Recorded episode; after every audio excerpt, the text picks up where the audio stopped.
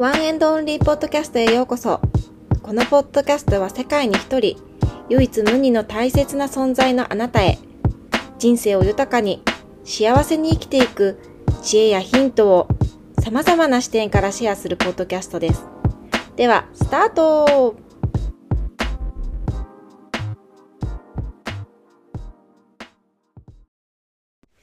皆さん、こんにちは。こんばんは。カオルです。本日もこのワンエンドオンリーポッドキャストを飾るポッドキャストの中から選んで聞いていただいて、どうもありがとうございます。今日は2022年の12月の9日の金曜日です。やっと週末っていう感じで、皆さんはいかがお過ごしでしょうかもうどんどん年末に向かってますよね。いろいろ年末ってやることありますよね。日本だと風習的に年賀状もうやらないのかな？最近の方とかは。私は一応もうなんか、なんとなくね、毎年年賀状ってまだやってるんですけど、まあ今年は夢中なので、もう夢中のハガキを11月末には作って、もう多分届いてる時期だと思うんですけど、なんかそんなこんなでもうあっという間にもう年末が来てしまうんだろうなっていう感じを、がしてます。はい。すっごい寒いです。そして東京は。で、今週のアップデートなんですけど、えー今週ですね、えー私、サイキックリーディングっていうのをね、やってもらったんですね。えーよ、4個ぐらい前のエピソードかなに、あの、スピリチュアルな能力は誰しもがあるものっていうのは前提なのかもしれないけど、それを実際に人に使ってやることは難しいんじゃないかみたいなエピソードを話してるんですけど、で、それで、私のね、おすすめの方はあえて、あの、ここでは言いませんみたいな話をしたんですけど、話をしたんですけど、もう言うっていうね、感じなんですけど、あのー私の、えっと、同じビジネスを受けた時期はずれてるんですけど、私の1個か2個か後だったんですけど、マリコさんっていう方がいて、ニューヨーク在住、ロングアイランド、確かロングアイランドだよな、うん、に在住してる、生理コーチかつサイキックリーディングをやっているマリコさんっていう方にですね、私サイキックリーディングをしてもらいました。1年半ぐらい前かな、もう一度やっていただいてて、すごい久しぶりにやってもらったんですよね。12月で今年の終わりっていうので、やってもらいたかったんですよね。あのー、マリコさんのポッドキャストすごく素敵で、概要欄にも貼っておくんですけども、聞いてください。聞いてくださいとか言って。マリコさんのポッドキャストって、まあ、あの、お呼びしてるね、ゲストの方々の対談もすごく、私、面白いなと思うんですけど、一番好きなの、私、正直マリコさんのソロエピソードだったりするんですよ。マリコさんの言ってることって、なんかすごく言葉の表すのが本当難しいなって思うんですけど、すごく人間らしいっていうか、なんか人が見逃してしまいがちなところに、そこに興味を持とうよみたいなところだったりとか。なんかすごくね、あの、聞いててすごく落ち着くんですよね。偽りないし、なんか本当に本音で話してる感じ。がすごい心地よくてマリコさんのソロエピソードすごいおすすめなんですけど、まあ、ちょっとポッドキャストの話はここまでにして実際サイキックリーディングっていうのを受けさせてもらってあのね本当にすごかったですね。っていうのも私のわがままに結構マリコさん応えてくれて私がやりたい形式でちょっとリクエストしてみたんですよ。っていうのも、あの、本当は、そのサイキックリーディングマリコさんとやるときは、多分今、 Zoom とかで繋いでやっていただく感じみたいなんですけど、私以前やっていただいたときはメールでテキストで、対面では、対面っていうかその画面越しではなかったんですね。で今回もそれでやってもらうことでできますか？前回と同じでっていうふうにリクエストを言ってみたんですよ。これも私の中では、あの、なんて言うんだろう。チャレンジなんですよ。自分の意見を言うっていう。で、なんでかっていうと、私、もうマリコさんはですね、エネルギーがね、強すぎてですね、強すぎてですね、対面でお話しすると、私多分ちょっとぶっ飛んじゃうと思ったんですよ。そのぶっ飛んじゃうってどういうことっていうことなんですけど、あの、なんだろう、まだグラウンディングが必要？私自身に。だから、あまりにも結構私の中でエネルギーとか結構こう、パワーが強い方とお話しすると、なんかボンって吹っ飛んじゃうんですよね、私。これが言語化の限界。多分分かる方は多分、あなんとなく分かるなっていう方いらっしゃるかもしれないんですけど、エネルギーの調整がうまくできなくなる。で、もうマリコさんは確実に私の中でそういう方だなっていうのが、なんとなくもう感じるので、これ悪い意味じゃないんですよ。ほんとすごくいい意味で言ってるんですけど。だから画面オフっていうかその、なんていうんだ、ズームを繋がない形でやってくれませんかってことをお話ししたら、もう、マリコさん本当になんて言うんだろう。そういう親切とかっていう、なんて言うんだろう。言葉じゃなくて、なんかすごくこう、あ、カオルさんのやりたいやり方でいいですよっていうふうに、あの、言ってくださってですね、安心するやり方でいいですよっていうふうに言ってくださって、それでやっていただいたんですね。で、まあやってもらった結果なんですけど、あの、本当にやっていただいてよかったです。こんな薄っぺらい感想じゃないんですよ。中身はものすごく濃いんだけれども、あの、まあ私のプライベートのことにもなるので、あまり詳細は深くは言わないんですが、うーんと、まとめて言うとですね、誰しも、これって自分でいいのかなってっていう風に、誰かのお念押しが欲しかったりする時ってありませんか？うん。結局それって自分でもちろん認めればいい話なんだけど、でも何かしらのに大丈夫だよ、あなた間違ってないよ、このまま進んでって大丈夫だよって誰かに言ってほしいみたいな感じだけど今まで私がその進んできてるものって自分でしかわからないことじゃないですか。だけどそのそのサイキックだからその私の守護霊様とか守ってくださってる方々が私のことを見てくれてるって守ってくれてるっていうのは常に私は感じていてなんかその人たちからの念押しをもらったんですけど私それがすっごくなんかすごく安心したんですよね。あの一番嬉しかったのが普通じゃないって思っている私を諦めないでよくここまで頑張ってきたねっていう言葉をもらったんですね。涙が出ちゃうんだけどなんかそれを言われた時にもう全部分かってもらってるなっていうのは思ってもう普通じゃない私っておかしいのかなとかまあそれは何度もこのエピソードでも話してるけど持病のことがあって折り合いがやっぱりうまくいってない時っていうのはもちろん今でも葛藤はあるけれどあもう私はなんかこうこの世の中から置いてけぼりになってしまったような感覚っていうのがあったんだよね。なんだけどそういう自分を思いながらも諦めないでよく頑張ってくれてる。よく頑張ったねっていうことを言ってくれてるっていうふうに言われて、すごく励みになったんですよね。で、間違ってない。今、今、自分の心の中にある気持ちを少しずつ表現、言葉に出して表現することができるようになってきてる。でそれはすごく勇気のいることだから、ぜひ自分を褒めてほしいっていうふうに言ってくれてて、あ、やっぱりずっと応援し続けてくれてるんだっていうのを、確信を得たというかね。なんかそこで、あ、大丈夫だ。私、大丈夫だ。このまま自分との対話を続けて、自分らしく進んでいけばいいんだっていうふうに、こう思えて、こう2022年、私が向き合ってきたこと、たくさん涙を流したことがやっぱり無駄じゃなかったなっていうふうにこの12月の最後に思うことができてあのすごくすっきりした気分で今、うん、います。いやーもうね本当にあのー、これでマリコさんのねサイキックリーディング受けてもらい、受けたいっていう人がね、殺到してマリコさんが困らなきゃいいなって思ったんですけど、概要欄にマリコさんのポッドキャスト貼っておきますので、あの、ぜひぜひ興味のある方は聞いてくださいね、ポッドキャスト。すごく素敵なポッドキャストなので。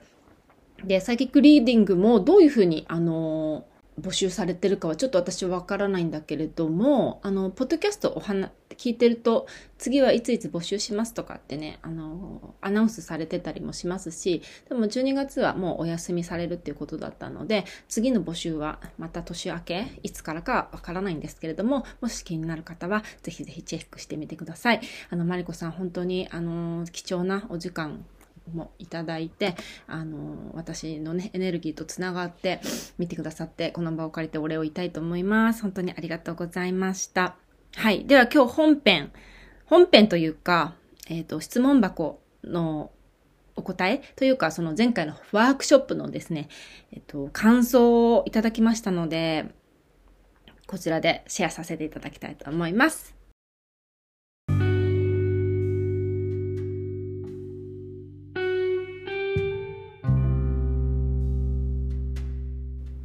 はい、では読んでいきたいと思います。え一つ目です。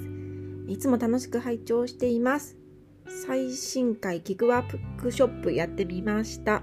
丸の中外に出したものの中に義理の両親と実家の親がありました。これは今彼らとの関係の中にモヤモヤしているものがあって、さらに自分が弱っているので向き合いたくない、逃げたいという気持ちで外に書きました。また夫にもモヤモヤしているのですが、これは向き合わざるを得ないと思い、心地は良くないけど、丸の中に入れた感じです。丸の中に入れるもの、外に書くものに逃げたいものがある場合は、どう解釈すればよいでしょうか？カオルさんのご意見をお聞きしたいです。という、えー、質問、ご感想をね、いただきました。ありがとうございます。あのまず、キックワークショップを実際にやってみていただいて、で、こちらに感想まであの送っていただいて本当にありがとうございます。これってみんなができることではないと思うので、私もこうやってアクションが取れる方を本当見習いたいなとも思いましたし、あの素晴らしいなと思います。本当にありがとうございます。でですね、この、私もこれを読んでいて、やっぱ両親ってすごくこう年を重ねるごとにあの自分の中での両親との関わり方の問題みたいなものは変わってくるんだけれども割と皆さん気づいてないかもしれないけどやっぱ親との関係性だったりとかっていうのはあの結構自分の中で問題ではないんだけれどもなんかまあモヤモヤしているものとして残りやすいものなんじゃないかなっていうのをすごく感じるんですよ。で私なんて30代後半であのもう自分が親にもなっているけれどもやっぱりこうね親ってすごく自分の中でも やつきやすい存在だなって思うんです。これ別にいい悪いだけの意味ではなくて。っていうのも特に自分の両親とかだったりするとやっぱり自分が今までここの人生になるまでにアイデンティティをの初めのベースとなってるのっておそらく親はかなり影響しているだろうしまあね義理の両親とかであるとまたその自分のアイデンティティとは全然違うものを持っている人だったりすると何か自分の中ですごいセンサーがね知らない間に発動していてそれが結果ストレスになっていたりこれはもう私の話なんですけどっていうのがあるのであの両親っていうものに対してこうモヤモヤしたり逃げ出したくなるっていう気持ちは私すごく共感しますね。うん、なのでまあねあのこの方は最後にどう解釈すればよいかっていうふうにおっしゃっていてどう解決すればいいですかっていうふうにおっしゃってないので、まあ、解釈っていうところから見るとあのー、まず自分がまあモヤモヤしているしかもまあこうやって言語化してねあの逃げたい気持ちもあるし自分も弱っているっていうふうにおっしゃっているので向き合いたくないって思ってる時はあ私は向き合いたくないんだあのモヤモヤしているんだっていうふうにねあのただただ感じればいいんじゃないかなっていうふうに私思いますね。これは心理学のあのカウンセリングでのセッションでもよく言われるんですけどそのまず自分がこう問題って感じてたりストレスがあることに対して人間ってやっぱりどうやって対処しようかっていうふうにすごく考えるんですよね。なんだけどそうではなくて第一段階のステップとしてやっぱりその私はこういうふうに感じてるんだとかこういうふうなストレスがあるんだっていうことをまず知ることそしてそれを自分があの思い切り感じきることっていうことがすごく重要でどう対処すればいいかとかどういうふうに問題を片付ければいいかっていうのはもうその次の段階のアクション判断になってくるっていうこと。だからまず感じる。自分がまずこういう気持ちを持ってるんだ。あもやもやしているんだっていうことを本当に自分でそこで感じきるっていうことがストアートなんだよっていうのはよく言われることで私もこれをすごく実生活でも実践してるんですけどやっぱりまず自分がモヤモヤしているあの丸の中に入れる外に入れる関係なく私はモヤモヤしてる感情を持ってるんだっていうことをねあのご自身でしっかり感じるのがすごくいいんじゃないかなって思います。はい、で解決策をくださいっておっしゃってるわけじゃないんですけどせっかくいただいたので、まあ、解決策になるかはわからないんですが、まあ、やっぱり夫婦の関係ってすごく難しいなって思うんですよね。で質問者さんが実際にこのご主人さんと一緒に暮らされてるのかそれとももう別々の場所で暮らされてるのかっていうのもわからないので何とも言えないんですがもし一緒に暮らしている状態で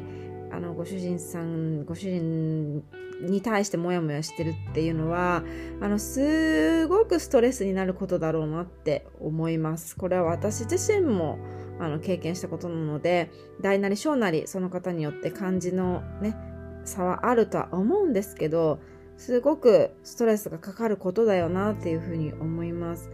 だからね、どれぐらいの今コミュニケーションが取れるレベルなのかとかっていうのも夫婦によって全然違うと思うんですがねあの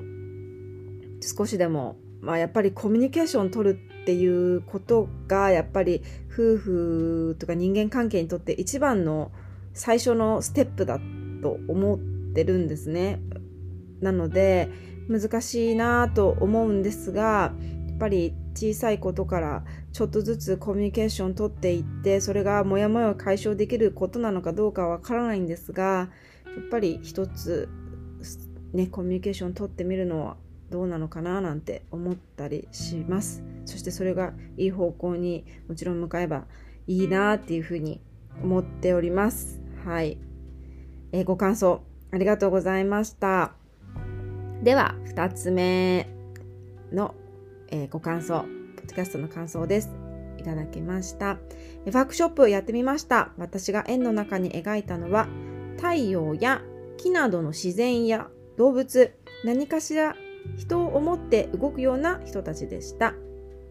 ここ数年で私自身は何を大切にしていこうと深く考える機会があり良い年の重ね方をするっていうのはシンプルに欲にまみれすぎずに生きることなのかなと思いました。ワークショップ改めて良い機会でした。ありがとうございましたカオルさんもご自愛くださいというふうにメッセージをいただきました。どうもありがとうございます。でこの方がですねえっ、ー、と、質問箱ショート会の2回目かなんかで、お母様がね、なんか結構厳しく物事を言ってくるのが、ご自身のストレスになっているっていう相談をね、あの、くださっていて、なんですけど、前回悩みで投稿した母はちゃんと円の中に描いていますっていう風にね、おっしゃっていて、なんか私すごくここが嬉しかったんですよね。いや、なんか質問者さんの中で、ここ最近でお母さんとの関係に何か変化があったのかなって思ったしこの何かしら人を思って動くような人たちを円の中に入れたっていうふうにおっしゃってたのでやっぱりお母さんはもうまあ厳しいけどそういうふうにあのこの質問者さんのね中で感じるようなそういう人何かしら人を思って動くような人たちだなっていうふうにお母さん思ったのかななんて思ったりもしました。なんかすごくいい機会をもらったっていう風に言ってもらえてすごく良かったなって思います。なんかこういう振り返りって日常生活でやろうって思ってもなかなかやろうっていう機会って難しいって思うんですよね。忙しいし、しかも忙しいとしてもあえてこれをやろうっていう風になることって人間ってなかなか難しくないですかね。難しいなって思ってて私は一応1ヶ月の終わりにえーと、今月良かったこととか今月トライしてみて良かったこととか来月のインテンションとか軽くやるように意識してるんですけどやっぱりこうやって振り返ってみることで今自分がどういう状態なのかっていうやっぱりそうやって自分とコネクトしていくことっていうのはあの生きていく人生の中で本当に大事なことだなって思うんですよね。すごくコツコツした細かいあの小さいアクションなんですけどやっぱりこういうことって私本当に20代の頃とか全くやってこなかったしやっぱり自分がこう透明人間っていうか自分が一体どういう人間なのかっていうことも本当によく分かっていなかった分すごく自分をひどい扱い方をしてきたなっていうふうに思っていてやっぱりそれもまだ未だに自分の中に残ってる部分ってやっぱりあるんですよね。知らないうちにまた自分をいじめてしまっているっていうこと？気づかない間に？でもそれをやっぱ続けていくと自分自身を不必要に責めてしまったりとかいわゆる分かりやすく言う自分いじめみたいなものって本当に自分の肉体にとってね体にも肉体も精神にとっても本当に無意味なんだっていうことをもう年々年々すごく感じていてやっぱりどうしてこういうのを20代のうちから知らなかったんだろうっていうふうになんか思ってしまうことってやっぱりあるんだけれどまあそんなことをね考えてもしょうがないので今からコツコツコツコツやっていけばいいことだなって思うしもしこれを今聞いてくださっている20代の方がいれば私なんかには必要ないかもしれないって思う方もいるかもしれないんだけれどももうぜひこういうことをですね若いうちから本当にやってほしいと思います。やっぱこういうことをすることによってあの年齢の重ね方っていうんですかね年を取ることに対しての考え方だったり、まあ、自分の知識だったりあの経験の深みだったりとかっていうとか見えてくる世界っていうのが本当に変わってくるって思います。自分がどんな状況でどんなものに感謝をしていてどういう状況で今自分が生かされてるのかっていうことを考えることっていうのは私はすごく重要なことだしあのいわゆる結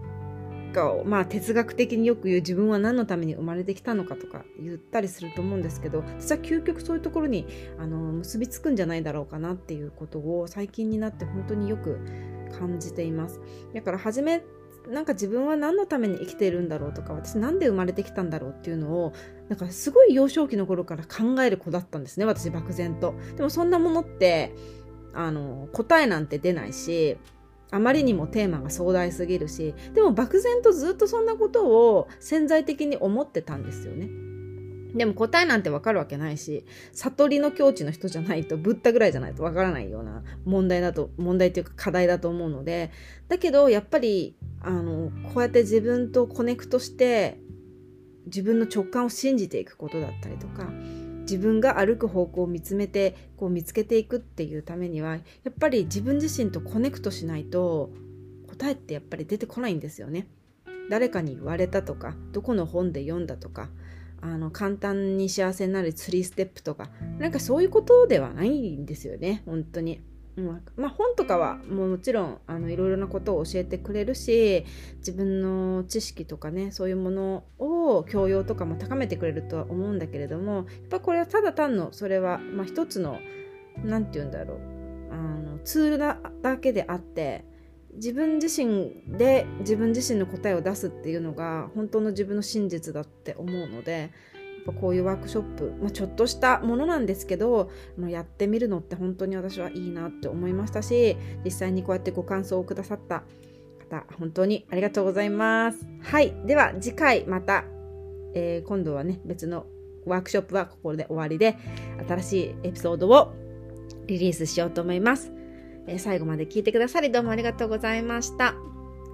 えー、このポッドキャストが良かった、面白かった、ためになったという方はチャンネル登録の方をよろしくお願いします。で、Apple Podcast の方でしたら、レビューを書くことができます。そちらもぜひ書いてくださると、とってもとっても嬉しいし、励みになります。えー、質問箱の方は、え日々のちょっとしたお悩みやワークショップのご感想などをお待ちしております。で、質問箱がなんかうまく機能しないっていう方がたまにいらっしゃるんで、えっと、そちらがうまく機能しない場合は Gmail の方も貼っときますので、そちらからよろしかったら、どしどし感想など送ってくださるととっても嬉しいです。では、皆さん、良い日をお過ごしください。さようなら。